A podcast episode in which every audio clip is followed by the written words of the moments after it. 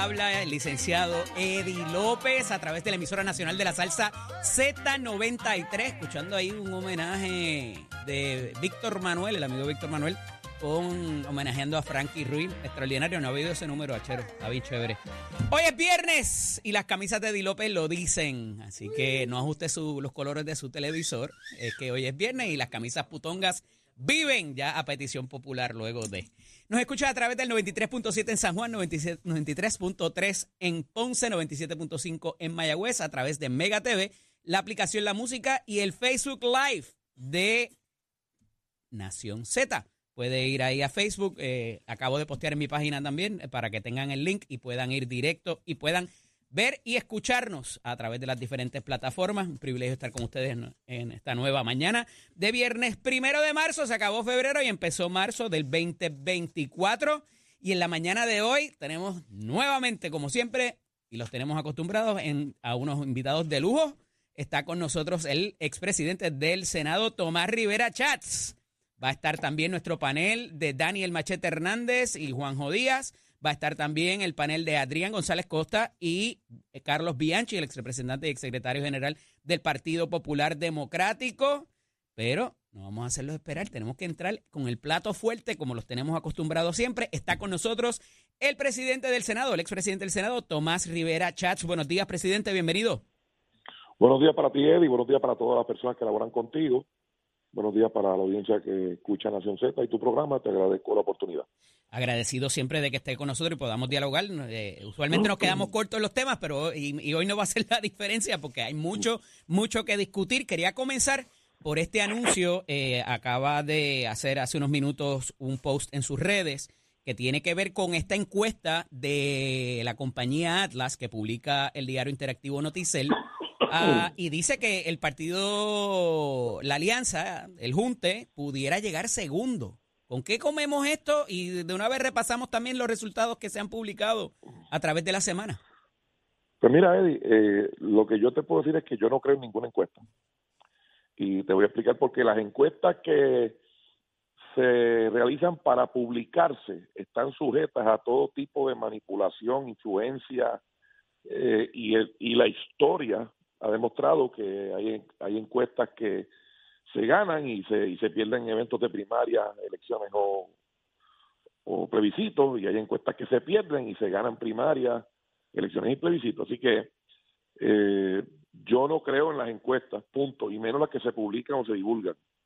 No he visto a nadie del periódico digital Noticel defendiendo la encuesta o explicando en detalle, ¿verdad?, cómo se manejó esta información. Así que ningún partido, ningún candidato debe eh, descansar en una encuesta que pudiera reflejar unos números de una manera hoy y mañana de otra, porque sencillamente conocemos lo que llevamos algún tiempo en la política, que son manipulables. Este, ciertamente, habiéndote dicho eso, eh, es innegable, más allá de las encuestas, y, y aparte de, independientemente de las encuestas, es innegable el deterioro del Partido Popular. O sea, el Partido Popular tuvo dificultades para aprobar su reglamento. En la Asamblea de Reglamento le fue la mitad de los delegados. Para escoger a su presidente, eh, eh, una participación bajísima y, y se decidió por poco menos de 200 votos la presidencia. No tienen dinero en su en sus finanzas, en sus arcas, ninguno de los dos candidatos a la, a la gobernación. Decidieron reducir el número de candidatos por acumulación. Tuvieron hasta el último día erradicaciones buscando candidatos en varios pueblos porque no aparecían candidatos, incluyendo San Juan. Pues todos esos elementos, todos esos elementos demuestran que hay una debilidad y que hay una deficiencia marcada. Y pues, eh, si, si ellos tienen una debilidad y una deficiencia y pierden fuerza, pues otras colectividades podrían mostrarse un poco más eh, fuertes que ellos, ¿verdad? Y, de nuevo, yo pienso que, que hay mucha gente de, que milita o militó en el Partido Popular. Lo que ocurre es que el liderato que está hoy al frente de, de la colectividad eh, lo que hace es espantándolos con sus deficiencias. El, el, el, más reciente ejemplo es el caso de Ponce. O sea, al día de hoy ellos tienen un lío con, ese, con, el, con esa candidatura porque no tuvieron el carácter de decidir, por ejemplo, si ellos alegaban que el alcalde de Ponce era inocente y que se trataba de una persecución política como plantearon al principio, pues debieron decir, no, vamos a permitir que corra, no creemos en la acusación y vamos para adelante y que el pueblo y el tribunal decidan. Pero no, decidieron eh, hacer un acuerdo que no han mostrado públicamente y que ha sido un para atrás y un para adelante y ahora tienen el problema que tienen precisamente por las deficiencias de carácter y de liderato que, que se reflejan en cada eh, determinación. Este, eh, no tuvieron quórum en la Junta de Gobierno, eh, es un problema tras el otro en el Partido Popular y eso no lo dice la encuesta, eso es lo que, lo que ha salido constantemente en los medios de comunicación y eso siempre tiene una consecuencia en el apoyo, en la militancia y obviamente el Partido Popular va en decadencia. Presidente, ¿qué es eso de Monchito y el Carimbo? bueno, la gente que los conoce, la, gente que la gente que los conoce a ellos y, y, es para ellos el mensaje, saben a lo que yo me refiero y de nuevo es porque yo he dicho no ahora, siempre que no creo en las encuestas, ¿verdad? Que las encuestas aquí. Pero quién es Monchito, y quién es el Carimbo, ese mensaje eh, pues, pues no, ese mensaje es para, para quienes yo se lo quiero enviar. Ah, okay. Eh, son, son unas personas, ¿verdad? Que se dedican a, a este, al juego este de las percepciones. Okay. Y, y lamentablemente, Lamentablemente, eh, alguna gente cae en eso, pero yo tengo que decirte, Eddie, lo siguiente, por ejemplo, partido político o candidato que no tenga estructura política y electoral, que no tenga la capacidad de identificar los electores, de llevarles mensajes, de traerlo a las urnas, puede ganar todas las encuestas que quiera, pero pierde. El que tiene la capacidad de movilizar electores, y esto va a pasar el 16 de marzo, que viene la primaria demócrata, es quien va a prevalecer, es quien va a prevalecer. O sea que todo este juego de las percepciones, todas estas encuestas relámpago, todas estas encuestas de los programas, ¿verdad? Entretienen, son, desde mi punto de vista, son entretenimiento, pero no, no tienen, eh, digamos, la, la credibilidad o, la... Y respectivo de que ponga ganando al Partido Nuevo Progresista con cualquiera de, sus dos candidatos primaristas cuando yo digo que, que, no creo en las encuestas, que no creo en las encuestas. Y yo creo que cualquiera gana, cualquiera pierde. Lo que hay es que hacer el trabajo para ganar. Y mi partido está reorganizado al 100%, tiene una estructura política lista, tiene capacidad de recaudo, los dos candidatos a la gobernación y los demás candidatos del partido también, tiene una estructura electoral que ya está moviendo el voto adelantado, que ya está adiestrando instructores que van a dar clase a los funcionarios del colegio, que ya está preparando movilizadores. O sea, nuestro partido está, en términos de estructura política y electoral, eh, haciendo el trabajo para de verdad ganar una elección. Y eso, eso es lo importante, no lo que diga una encuesta. Pero ustedes a, título personal, yo pensaría que hacen su sondeo o, su, o, su, o mandan encuestar también privadamente. Bueno, Mira, Eddie, las encuestas que se hacen para publicarse, como te decía ahorita, son las que, las que manipulan. Las encuestas que se mantienen a lo interno de las candidaturas, de los comités de campaña de candidatos, a lo interno de los partidos, que dicen la verdad, que reflejan lo que está pasando, esas no se publican porque esas se utilizan con la intención de crear un mapa de ruta para moverse en la dirección que corresponda corregir ¿Y qué dicen esa, presidente? Acá entre usted y yo. No, no, no, yo, yo, yo, no, yo, yo, no he hecho yo no he hecho encuesta ni, ni pertenezco al comité ni, ni pertenezco a ningún comité de campaña de ningún candidato, ¿verdad? eh, así que no he visto encuesta ni siquiera de, de otros candidatos. Eh, pero, pero en estrategia política, en el trabajo que corresponde hacer, de esa forma es que se, es que se utilizan las encuestas que, que se, se realizan para, tener datos que le permitan, no, no, que tener datos para, para, para hacer para hacer una campaña efectiva. Eh, sin embargo, pues obviamente tienen difusión y, ajustarán cada campaña, imagino yo, ¿verdad? De acuerdo a lo que ahí se refleje, destaca el voto de la mujer, destaca el voto poblacional entre las poblaciones de 18 a 44, 45 a 60, 60 a 100. Eso tiene su complejidad también. O sea, claro, claro, tiene su complejidad. Si te refieres a las que publican, pues no necesariamente, porque, ¿verdad? Como te digo, todo el mundo sabe que esas encuestas son manipulables. Todo el mundo lo sabe todo el mundo lo sabe.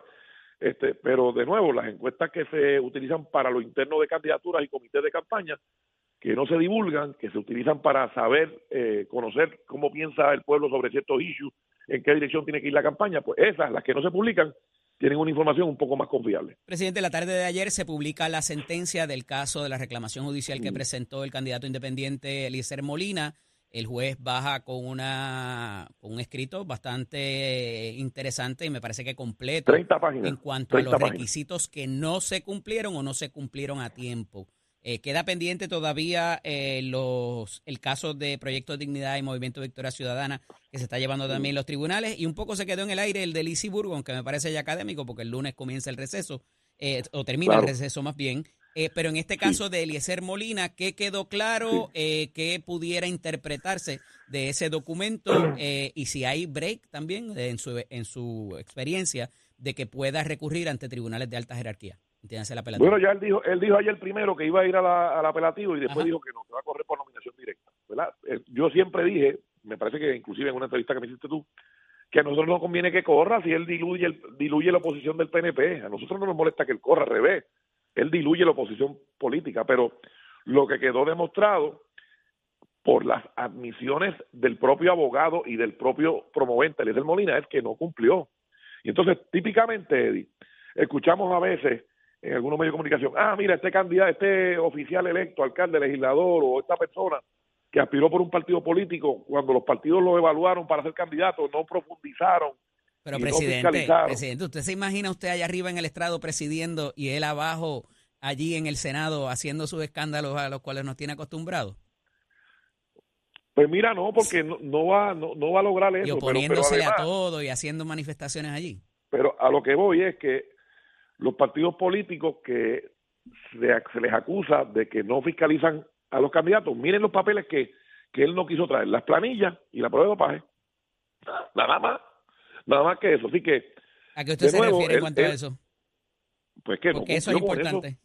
Claro que lo es, porque la ley exige que las finanzas estén claras y que haya eh, claridad también con las pruebas de dopaje. Había otros documentos con- del crimen, había otros documentos de asume. Usted eh, le da importancia a la planilla y, al, y a la no, prueba de no, no, dopaje. no, no, no, no, no, yo no le doy O importancia a eso. me lo destaca lo que- aquí en la conversación conmigo, vamos. ¿Qué pudiera haber ahí por- quizá? Pues pregúntaselo a él que no lo quiso dar. Por eso es que te digo, es él quien los ocultó, no fui yo.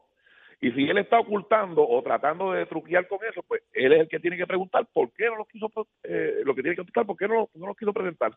Y son datos que son relevantes y son importantes y son pertinentes para la probidad moral, para la ¿Usted tuvo probidad moral que ver con el asunto en su casa de que lo tirotearon? Bueno, eh, en, en un programa de, de, de- de un canal de Tele11, Pelotadura, el Delgado lo confrontó directamente y él dijo que no. Él dijo que no y que no había dicho eso. Y sí lo había dicho. Este, Eliezer Molina es una persona que tiene, recurre a la mentira, a la difamación, y entonces algunos medios de comunicación pues le dan pauta. Y todas las alegaciones que ha hecho, el 100% de las alegaciones han sido falsas. Han sido falsas. Así que pues, ahí tiene, él, él ha ido cayendo en su propia trampa, ¿verdad? Y, me da pena hasta con él y con su familia porque los pone en vergüenza con, con las actitudes ridículas y, y difamatorias en las que incurre. Presidente, eh, también queda pendiente el otro caso de Movimiento Victoria Ciudadana o contra Movimiento Victoria Ciudadana y Proyecto Dignidad por no haber tampoco cumplido para unas fechas particulares en el caso del, de la- del método alterno este para la elección de Sí. candidatos. Eh, ¿Dónde usted Pues, cree que pudiera culminar Me, eso? y me parece, me parece que el juez le señaló la, la vista porque hay un problema de salud, no sé de quién, si es del juez o de una de las partes. Sí. Eh, así que se- ese caso habrá de, de llevarse, ¿verdad? Se ventilará públicamente también. Creo que tienen un planteamiento los demandantes, ¿verdad? Yo no me, yo, el, yo como PNP no me hubiese metido en eso, porque de nuevo al PNP le conviene que esa gente corra, al PNP le conviene que Anaíma sea candidata, al PNP le conviene que esos sean candidatos porque van a diluir el voto que está en contra del PNP, lo diluyen más. Es- Eso es una, eh, eso es una Pero retomo la pregunta de ahorita la- que le, le decía de, de la dificultad quizás de, tomar posiciones, pero eh, ¿cuánto esto dificultaría el conseguir mayoría para los proyectos? O sea, mientras más se diluya el traba- en el trabajo legislativo El- per se. El único partido que aspira a ser mayoría en la legislatura es el PNP. El único partido que postuló seis por acumulación y, y, y- y la totalidad de los candidatos es distinto es el PNP. El PPD aspira a ser minoría por primera vez en su historia. Pero mientras más cuatro. pluralidad, ¿no complicaría la labor de ustedes allá en el Senado? El PPD postuló cuatro. El PIB postula uno. Victoria Ciudadana postula dos. Eh, y los independientes y Proyecto de Dignidad postula uno. Ninguno de ellos aspira a ser mayoría. Nosotros aspiramos a ser mayoría. Hemos sido mayoría y vamos a lograr la mayoría. Y la pluralidad de la que tú me hablas, ahí la tienen. ¿Qué se ha logrado? Nada. ¿Qué proyecto destacado eh, conoces tú de Victoria Ciudadana o de Proyecto Unidad o del Partido Independentista? Ninguno. ¿Qué proyecto eh, destacado conoces de, del Partido Popular? Ninguno. Así que el pueblo de Puerto Rico, la propuesta del PNP es que tengamos una mayoría que, que pueda conciliar para el trabajo, que pueda traer a la mesa, como lo hizo en el pasado, cumbre, mesas redondas donde varios sectores del país se reúnen y se aprueban leyes para el beneficio de todos los sectores de población, como se hizo en el cuadrillo donde yo presidí la última vez. ¿Qué le parece el manejo del Partido Popular Democrático de la presidencia, particularmente en cuanto al asunto del alcalde suspendido de Ponce? ¿Qué hubiese hecho distinto si hubiese estado, estado en la posición de tener que lidiar con una situación como esta?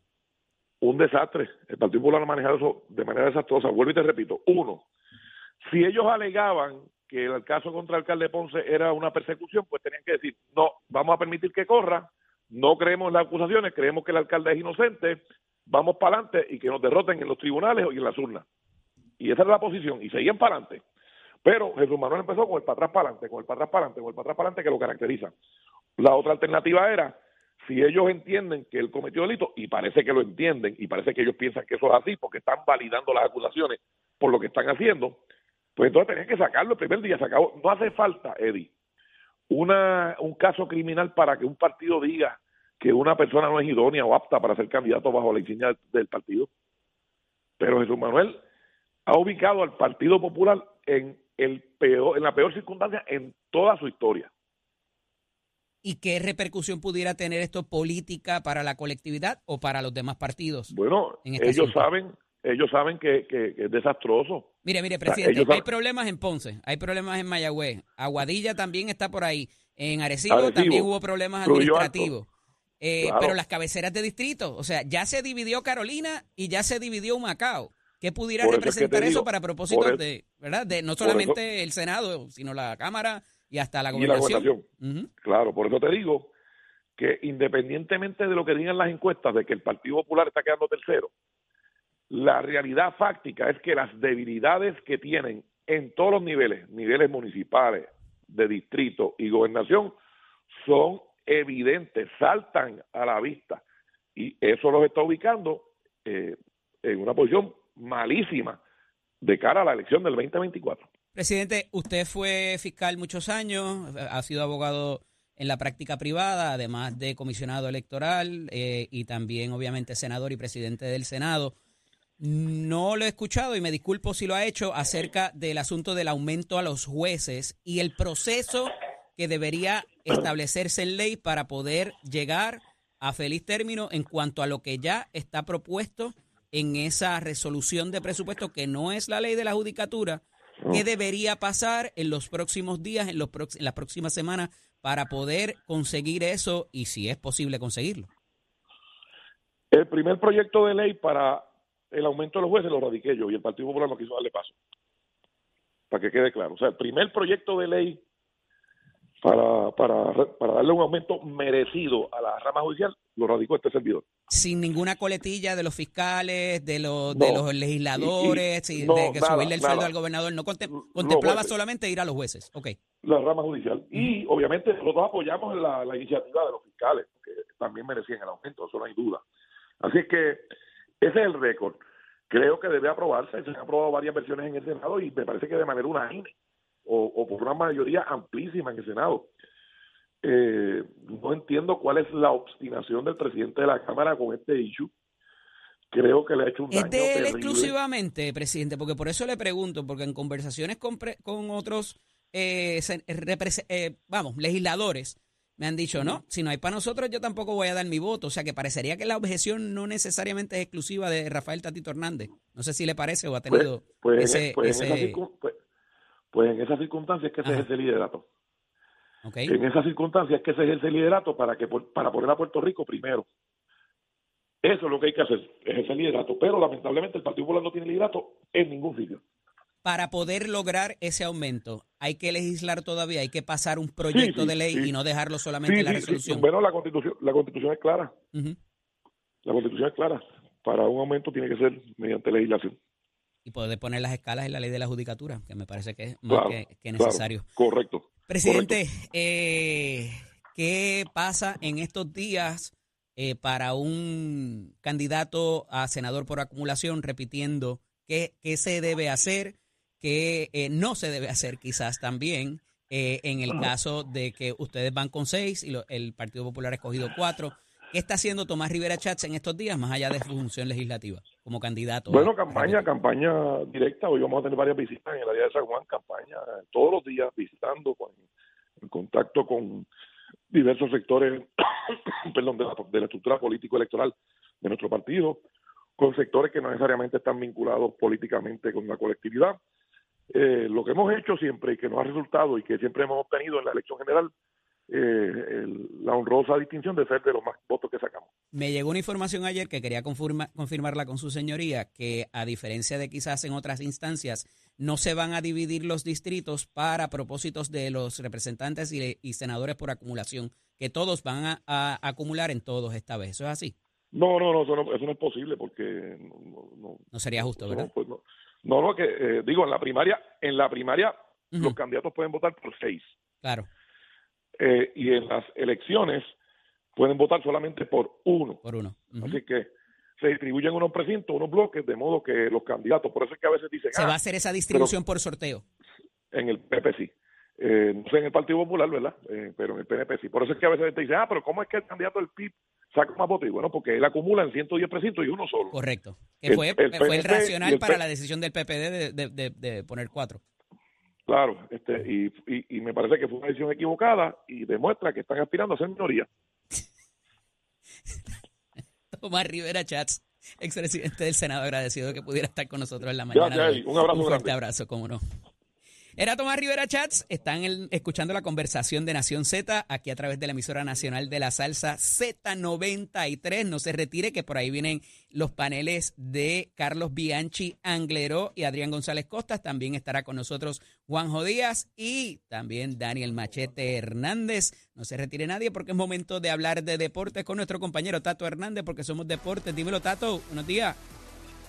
Eso es así, muy buenos días, muy buenos días. Vamos arriba, vamos arriba. Tato Hernández en la casa para dejársela caer y de qué manera. Ya usted sabe cómo hacemos. Hoy es viernes. Tenemos buen fin de semana, mucho, mucho, mucho deporte que va a estar pasando en Puerto Rico, señoras y señores. Pero antes que nada, pues recordándole que este domingo, 3 de marzo, estaremos en el Martin Barbecue de Manatí. Pues tremenda actividad que vamos a tener allí para recaudar unos fonditos para mi persona. Le vamos a estar dando más detalles de todo el acontecer que va a estar pasando. Y mientras tanto nos vamos con el béisbol doble A que ha choque de invisto en Cataño y hay bonito. La recién comenzada temporada, esto está empezando, ya usted sabe, pero para este fin de semana son 64 los juegos en agenda y empezando hoy viernes, pues óyeme, en Cataño hay choque de invisto. En Cataño los lancheros de Cataño recibirán a los Mets de Guaynabo. Ambos equipos están para 2 y 0, los cuales abrir el surdo Edgar Morales y por los lo hará el propio derecho Edgar Coto. Mientras en Ay Bonito, los subcampeones Toritos de Calle visitarán a los Polluelos. El equipo callellano es el único con 3 y 0 y Confianza Estelar lanzador zurdo José Carlos Burgo por los Polluelos subirá a la loma el derecho José Alcina. Por su parte, los archirrivales del norte se enfrentarán por primera vez en esta temporada en el estadio Ramón Cabañas de donde los montañeses que tienen 0 y 1 se miden a los campeones defensores arenosos de Camuy, el zurdo Luis Ramón, Luis Ramos, que vive si lanzará por todo y el derecho Fernando Cabrera por Cabo. Y toda esta gama de reencuentros usted los puede ver en el itinerario que tenemos para este fin de semana que nos envía la Liga de Béisbol AA, que está en pantalla, como también lo puede buscar en mi página Somos Deportes con tan solo online. Debe estar enterando de todo acontecer deportivo para este fin de semana en el Béisbol AA. Esto es con auspicio de Mestre Escuela que te informa. Estamos en el proceso de matrícula ya para nuestras clases que comienzan en abril y mayo. 787-238-494 es el numerito de mal. 787-238-9494 es el numerito de mal. ¿Te interesa la soldadura industrial? La refrigeración aire acondicionado. Es una vueltita por Mestre Escuela. Achero, give it a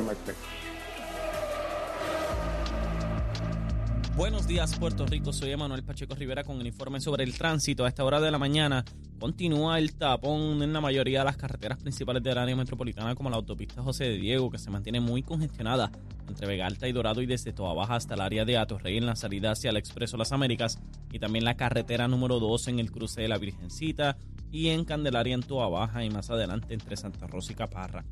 Por otra parte, algunos tramos de la PR5, la 167 y la 199 en Bayamón, así como la avenida Almas Verdes entre Bayamón y Guaynabo y la 165 entre Cataño y Guaynabo en la intersección con la PR22.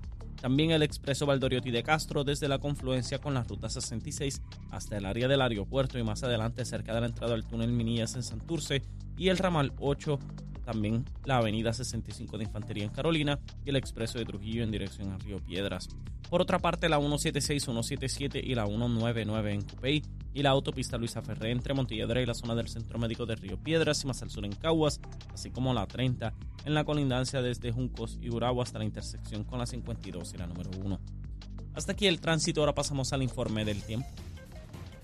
Para hoy viernes primero de marzo, el Servicio Nacional de Meteorología pronostica un día generalmente nublado, ventoso y húmedo, con algunas lluvias pasajeras en la región este y el área metropolitana en horas de la mañana y aguaceros dispersos en la tarde para el interior, el norte, el sur y el oeste. Hoy los vientos se mantienen generalmente del noreste con velocidades de 10 a 17 millas por hora y algunas ráfagas sobre las 20 millas por hora. Las temperaturas máximas estarán en los medios altos 80 grados para todo Puerto Rico. Hasta aquí el tiempo les informó Emanuel Pacheco Rivera. Yo les espero en mi próxima intervención aquí en Nación Z. Llévatelo, achero. El domingo 17 de marzo en el Bithorn, prepárate para celebrar el grande, el 40 aniversario.